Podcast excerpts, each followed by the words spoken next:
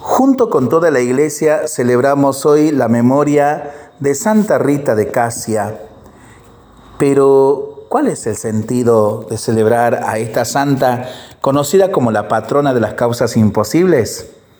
Ella decía que el verdadero perdón no pide nada a cambio. En la actualidad nos parece difícil, lejano, imposible ser santos Vivimos en una sociedad que solo nos incita a buscar nuestros propios bienes y nos aleja del verdadero amor, el amor de Dios. Santa Rita de Casia es un modelo de vida y santidad en la vida diaria, una mujer santa en su época, mujer, madre, esposa, hija y entregada a servir a su comunidad. Si llegáramos a comprender que solo Dios nos conoce o conoce verdaderamente el plan que tiene para nosotros y que aunque en ocasiones no lo entendamos ni lo sintamos cerca, Dios jamás se aleja de nosotros. Su historia pudiese resumir así. Ella vivió en un tiempo en que había guerras, rebeliones y corrupción. Se casó con un hombre que vivía la violencia en carne viva, que luchaba todo el tiempo junto a su familia y eso representaba la hombría y dignidad. Ella sufría que no existiera la paz y que los demás estuvieran en pecado. No soportaba la idea de que su esposo pudiera perder su alma. Hoy quisiera compartirles varias enseñanzas que me deja el testimonio de Santa Rita para poder aplicarlas a nuestra vida diaria. 1. Con Dios. Abandonarle a Él todas las cosas. Santa Rita nos enseñó cada momento de su vida a abandonarle a Dios las cosas. Cuando conoció a Paolo antes de ser su esposo y sus familias eran sumamente distintas, ella le pidió a Dios que si Paolo era para ella, permitiera que todo se diera. Ella le decía a Dios que sus sentimientos hacia él eran puros de corazón. Dos, en el matrimonio, amar con pureza de corazón y rezar por el alma de su esposo. Sería lindo pedirle a Dios amar con esa pureza de corazón a la pareja que cada uno tiene. Ella también nos enseñó a rezar por su esposo y por su conversión. Jamás se cansó, sino buscó entender y comprender que él tenía una formación diferente. Tres, con los hijos. Pedirle a Dios todos los días que no caigan en pecado antes que su alma se salve. Cuando Santa Rita se convirtió en madre de unos gemelos, jamás imaginó que se vería inmersa en la misma cruz que la Virgen María, entregarle a Dios a sus hijos.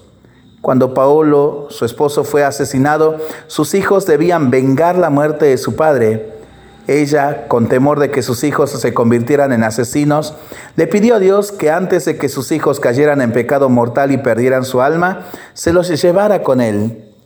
Dios le concedió llevarse a sus hijos arrepentidos de desear la muerte del asesino de su padre. 4. Aceptar con amor las contrariedades de cada día y de ser juzgado por su misma familia.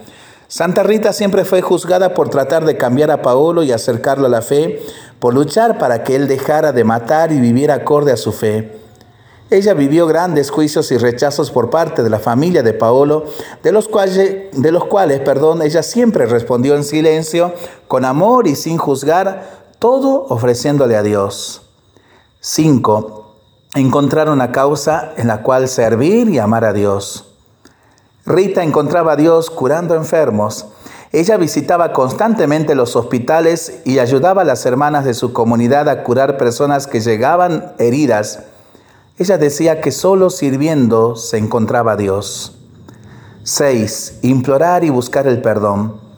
Cuando Paolo murió, ella perdonó a sus asesinos en el funeral y la constante de su vida fue buscar perdonar.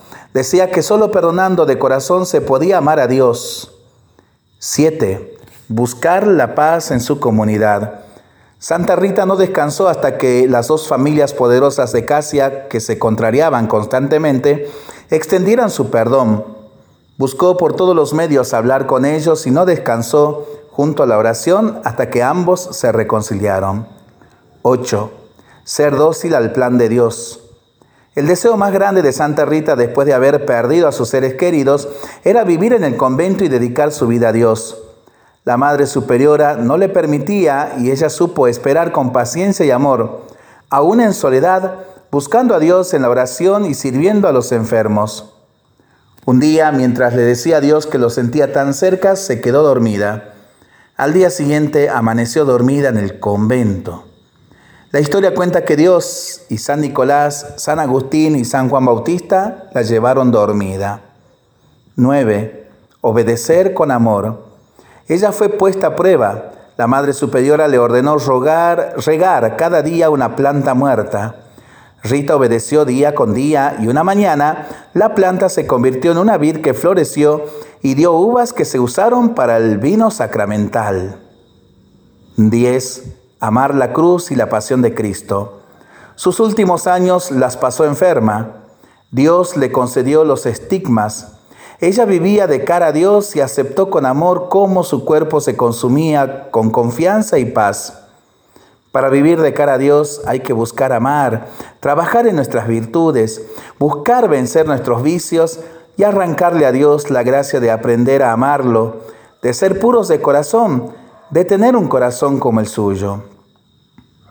Querido amigo, querida amiga que estás escuchando este mensaje, te invito a que juntos oremos diciendo, Santa Rita, concédenos un corazón puro como el tuyo, un amor servicial y entregado a nuestro esposo e hijos, un fervor y una capacidad de entregarle a Dios lo que somos, como tú lo hacías en la oración.